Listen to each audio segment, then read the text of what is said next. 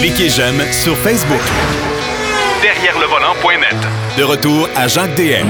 Alors, comme on est en période de confinement, ben, on a décidé de vous raconter nos histoires que nous avons vécues, bien sûr, en tant que journaliste. Vous avez entendu Denis Duquet qui avait des histoires savoureuses avec des bateaux, des aventures avec GM. C'était assez euh, particulier.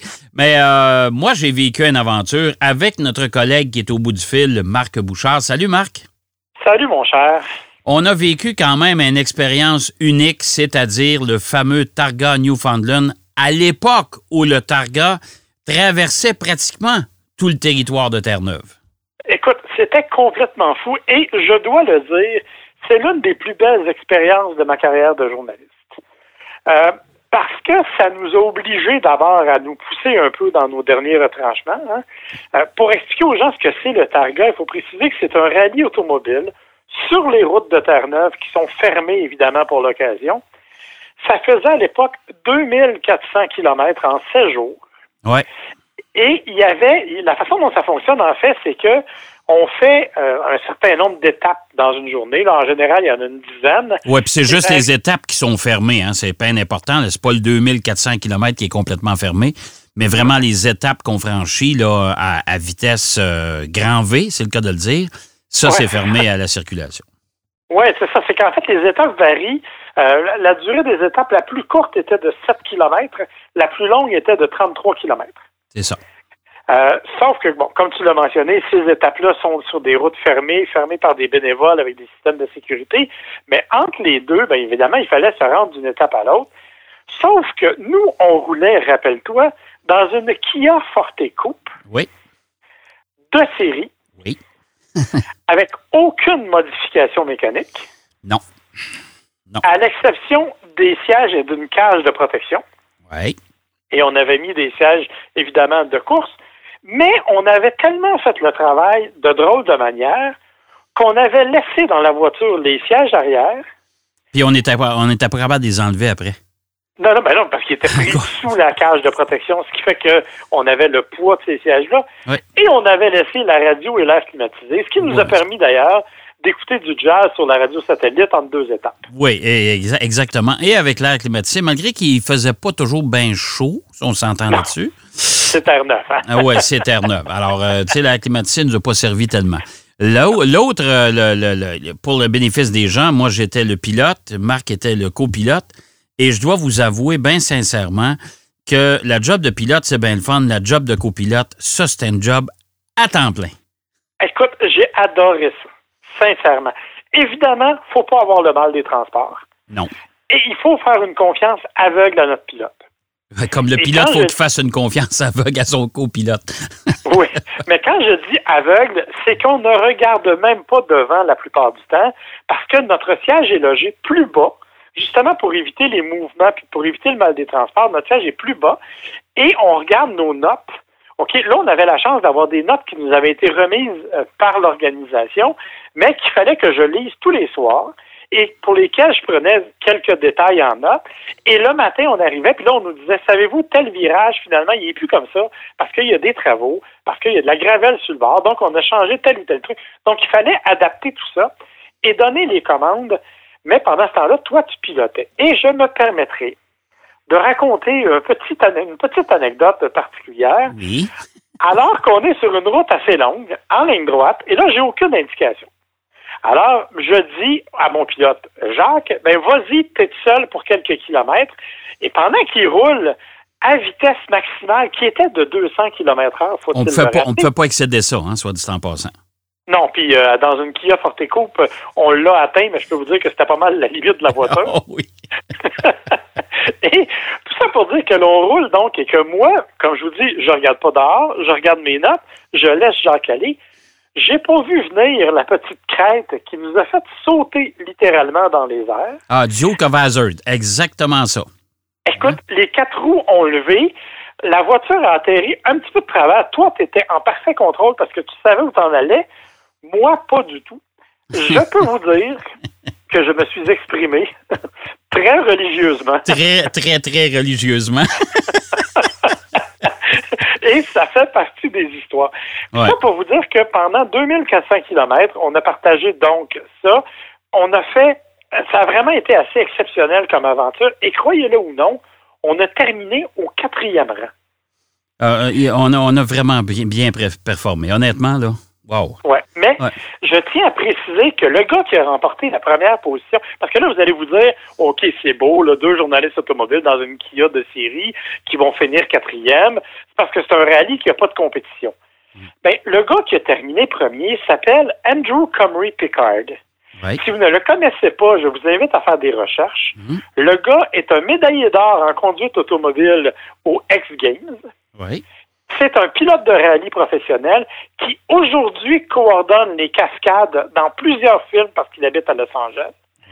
Si vous avez écouté sur Netflix la série qui s'appelait Hyperdrive, je pense. Euh, ouais, je pense que oui. Ouais. Une espèce de compétition de télé-réalité.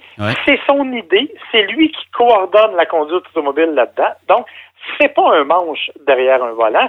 Et il conduisait une Mitsubishi Evo 9 adaptée pour le rallye. Non, mais lui, il avait une véritable voiture de course. oui, et c'est lui qui nous a battus, là.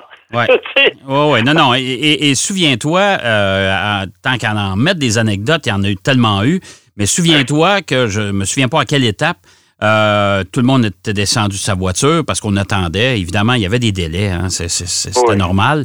Et lui, Picard, justement, était venu nous voir, puis euh, il nous avait regardé. Salut les gars, euh, vous allez bien? Euh, écoute, c'est toi qui conduis l'auto. Il me regarde, moi, je dis oui. Ben, il dit, peux-tu voir ce que tu as comme moteur là-dedans? Parce qu'il dit, écoute, ça va pas si mal, hein? Ben, j'ai dit, je peux te le montrer, mais j'ai dit, il n'y a rien de modifié. C'est le moteur de série, ça. il nous croyait pas. Souviens-toi, il nous croyait pas. Il dit, voyons donc, ça se peut pas. Oui, oui, oui. Oui, oui. Tout à fait. Écoute, ça, a été une semaine comme ça. Rappelle-toi, on était cinquième jusqu'à presque la dernière étape. Oui. Et devant nous, il y a des gens qui sont dans une Fiat 500 Abarth. Oh mon Dieu, oui. Oui. Et c'est entre autres un pilote norvégien qui est un vrai pilote de rallye. Là. Ouais. C'est pas euh, c'est pas un amateur. Et là, lui, il est un petit peu insulté parce qu'on l'a fini par le dépasser de 12 secondes. Ouais. Et là, il a décidé qu'il poussait pour rattraper ces 12 secondes. Et malheureusement, ben, il a poussé trop fort et il a fait une sortie de piste. Et c'est finalement nous autres qui avons terminé au quatrième rang. Oui, puis une sortie de piste assez euh, recambolesque parce qu'il a fini sur la plage, euh, sur le toit. Oui, exactement. Sans aucune blessure, il faut le préciser. Non, non, non, non, exactement. Mais ça a, été, ça a été une aventure absolument extraordinaire parce que, bon, éprouvante, soit dit en passant, parce qu'on ne dormait pas beaucoup. À tous les matins, le départ était lancé à 7 heures. On devait passer le test du vrai sommet avant de partir. Ça, c'est hyper important. Tout le monde, pilote et copilote inclus. Euh, ça, c'est juste pour être en mesure de contrôler les équipes qui avaient tendance à lever le coude la veille. Euh, puis c'était pas à conseiller parce qu'honnêtement, on dormait pas beaucoup. Surtout toi, parce que tu avais beaucoup de devoirs à faire. Parce qu'il faut que les gens comprennent, c'est qu'à la fin du rallye, de la journée, à la fin de notre de, de chacune de nos journées, on devait laver la voiture ou faire laver la voiture et on se retrouvait dans un aréna, l'aréna local de la ville où on arrêtait. Et là, on devait se pointer là avec nos, habits de course, etc. Puis là, on signait des autographes, on, discutait avec les gens, les gens nous posaient des questions.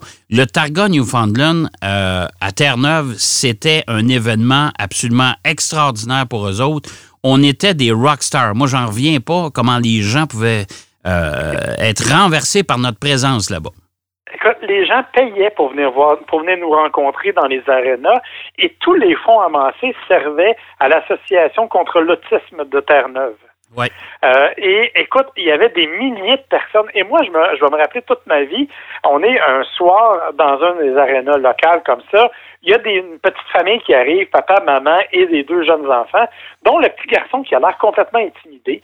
Et bon, je l'ai pris, je l'ai assis dans la voiture, je l'ai attaché parce qu'on a des vrais harnais de course, avec des vrais sièges de course.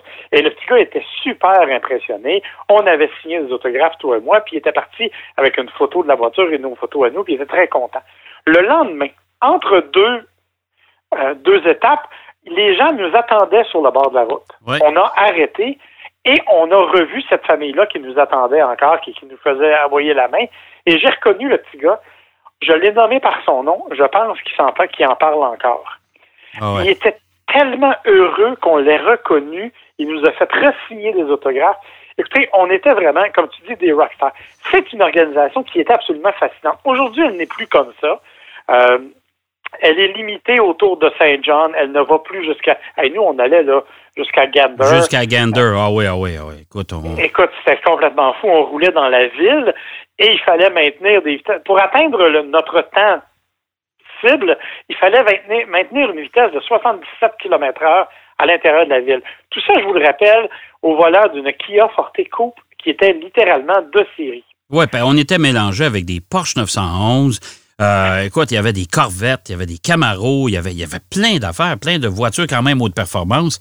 Et nous autres, on est arrivés avec notre Kia. Et on a quand même, on a quand même fait une sacrée belle job. Oui, et il y avait, on avait des collègues qui étaient dans une Kia Optima. Oui, Euh, Rappelle-toi Jim Kenzie. oui. Écoute, et M. Kenzie est un bon pilote. C'est un des fondateurs du Targa. Il connaissait donc bien la, la- la- la compétition. Sauf que sa voiture, elle était lourde. Et il avait le freinage pesant. Alors, je pense que ça lui a coûté euh, trois sets de plaquettes et deux disques tout au long de sa semaine. Alors que nous, sur la Kia, ben, ils ont mis de l'air dans les pneus. C'est pas mal la seule affaire. C'est à peu près la seule affaire qu'ils ont faite parce qu'on n'a rien eu à faire sur la voiture. L'autre particularité, c'est que euh, ce, ce rallye-là, ça se déroule sur sept jours. C'est Oui. long, là. C'est long, là. Parce qu'il ne faut jamais oublier qu'on commence. C'est le samedi ou le dimanche? C'est le dimanche qu'on commence. Le dimanche. Mais en fait, c'est pire que ça parce que rappelle-toi, comme moi, c'était la première fois. Toi, tu étais allé l'année précédente. Oui. Moi, c'était ma première fois. Je devais avoir une licence Oui. de copilote. Pour l'obtenir, on a dû, deux jours avant, aller faire l'école sur Ouais. Bell Island, sur Ouais. l'île de Bell, Mhm. qui était là. Et donc, deux jours avant, il fallait être sur place pour faire ça, pour que je puisse avoir ma licence. On partait le dimanche et ça se terminait le samedi suivant dans les rues de Saint-John. En fait, ça se termine dans une ville qui s'appelle Brigus. Oui. Si vous avez l'occasion de fouiller sur YouTube Rally Newfoundland Targa Brigus, vous allez voir là probablement parmi les plus beaux sauts de voitures Oui. parce qu'il y a un petit pont de bois oui. et mon cher ami, tu avais réussi encore une fois à faire décoller les quatre roues de la Ouais. Kia Forte. Oui. Mais cette fois-là, je l'avais vu venir. Ouais. mais, mais le, le plus curieux en plus de ça, je ne sais pas, mais ça me semble que c'est à Bridges, à Brigus, que euh, c'est pas là que le monsieur a une clôture, Oui. une petite clôture en bois. euh, d'à peu près trois pieds de haut. C'est vraiment décoratif. Hein? Euh, si vous avez un hamster ou un chihuahua, c'est à peu près tout ce que ça peut bloquer parce qu'à part ça, il n'y a pas un chien qui, qui va résister à ça. Mais c'est décoratif, c'est très joli, c'est très pittoresque. C'est une maison euh, en bois comme on connaît. euh. et à tous les ans, à tous les targas, le pauvre monsieur se faisait ravager sa clôture parce qu'il y a une voiture ou deux qui perdait le contrôle. Et là, c'était drôle parce que à tous les ans, avant le Targa, il allait euh, faire un tour chez BMR et il faisait sa cargaison de petits piquets pour réparer sa clôture. Ouais. Effectivement. Et le pauvre monsieur, en tout cas, l'année où on été, quand même, on était, ça a bien été parce que j'ai pas eu connaissance de personne qui avait accroché Non, je pense que non. non. Mais effectivement, si vous faites la recherche sur Brigus, vous allez trouver ça. C'est absolument phénoménal. Et toute l'opération Targa, faites un peu de recherche, vous allez voir. C'est, il faut préciser qu'il y en a trois rallyes Targa dans le monde. Ouais. Il y en a un en Nouvelle-Zélande, il y en a un en Tasmanie et il y en a un à Terre-Neuve. Et voilà. Ouais.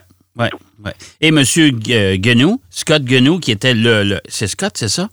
Oui. Euh, me semble, oui. Euh, Robert, Robert était le père et Scott est son fils. Bon, c'est Robert et Scott. euh, c'est surtout Robert qui, qui était l'instigateur et le grand patron de ce Targa Newfoundland. Euh, il a vendu depuis. euh, il n'y en a pas eu de Targa l'an dernier, euh, malheureusement. Euh, ça a été vendu à quelqu'un d'autre qui a, décidé de reprendre le Targa. Il devrait en avoir un l'automne qui vient. Ben là, si, euh, si la situation le permet, évidemment. Mais euh, et- et les organisateurs, les nouveaux organisateurs voudraient bien reprendre le Targa comme il était initialement. Oui, effectivement. Et en fait, il faut rappeler qu'il y avait trois catégories principales hein, au Targa. Ouais. Il y avait la catégorie qu'on appelait Touring. Ce sont des gens qui vont là avec des voitures pas du tout modifiées et c'est strictement un rallye de régularité. Ouais. Donc, tu fais une étape après l'autre, tu as trois minutes et demie pour la faire, c'est tout, ça finit là. Tu avais la catégorie Open qui était la nôtre, Ouais. où là, tu avais différents modèles de voitures de performance et tu as des atteintes, des- des- des résultats à atteindre et c'est là que tu peux te classer. Et tu avais la catégorie euh, libre. La catégorie libre, en fait, c'est que on profitait du fait que la route était barrée pour permettre à des propriétaires de voitures de puissance d'aller rouler pendant que la route est barrée. Alors, on a eu au fil des ans des voitures absolument incroyables qui étaient là. Ferrari Enzo, euh, toutes sortes de, véhicules qui étaient sur place. On aimerait bien relancer cet aspect-là aussi parce qu'évidemment, ça amène un peu de financement et ça amène surtout beaucoup de visibilité parce que rappelle-toi, il y a une année où la pauvre Enzo avait fini son tracé dans l'eau de la baie. Oui, tout à fait. Mais euh, écoute, les constructeurs automobiles euh, ils ont goûté au Targa. Il y a plusieurs constructeurs qui se sont euh, inscrits avec des pilotes, des, journalistes et compagnie. Alors, il y, en a eu beaucoup qui ont fait ça. Malheureusement, les constructeurs ont abandonné graduellement pour la simple et bonne raison que la couverture média n'était pas nécessairement là. Ça coûte cher aller faire le Targon. On s'entend là-dessus. Les frais d'inscription sont énormes. Euh, et là, il faut, écoutez, c'est de déplacer toute l'équipe, les voitures, etc. Euh, et les pilotes. Puis là, il faut, faut, loger tout ce monde-là, les nourrir, etc. Ça coûte cher. Ça coûte vraiment cher. Écoute, juste nous, on était, nous, on faisait partie de l'écurie Kia, hein, on le rappelle. Il y avait deux voitures, donc ça veut dire euh, deux pilotes, deux copilotes en partant. Il y avait une personne qui nous suivait justement pour donner un peu de couverture. Il y avait deux personnes qui étaient là pour nous encadrer du point de vue technique, avec une camionnette qui transportait des pièces aussi. Et je me rappelle qu'entre autres, il a fallu qu'un jour, de, ben, qu'un soir, je devrais dire, de nuit, ils partent avec la camionnette aller chercher des pièces plus loin parce que, bon, ils n'étaient pas capables de trouver pour réparer la fameuse Tout à fait. Tout à fait. Donc, c'est, et, rappelle-toi, on avait aussi rendu service à un couple de Québécois, euh, Rodrigo et John, dont je me rappelle, qui étaient là dans une vieille Porsche et qui, eux autres, étaient arrivés là un peu pas trop préparés. Et c'est nous qui transportions, entre autres, le pneu de rechange. Ah, parce qu'eux autres n'avaient pas l'équipement nécessaire pour le transporter. C'était super le fun. Merci beaucoup, mon cher Marc. C'est des beaux souvenirs. Puis écoute, on se donne rendez-vous la semaine prochaine. Avec plaisir, mon cher, bonne semaine. Hey, merci, bonne semaine. Marc Bouchard qui était avec nous pour nous parler de justement ce Targa Newfoundland. On a eu tellement de plaisir à, faire cette, cette épreuve, cette grande aventure. Voilà, c'est ce qui complète notre émission pour cette semaine. J'espère que ça vous a plu.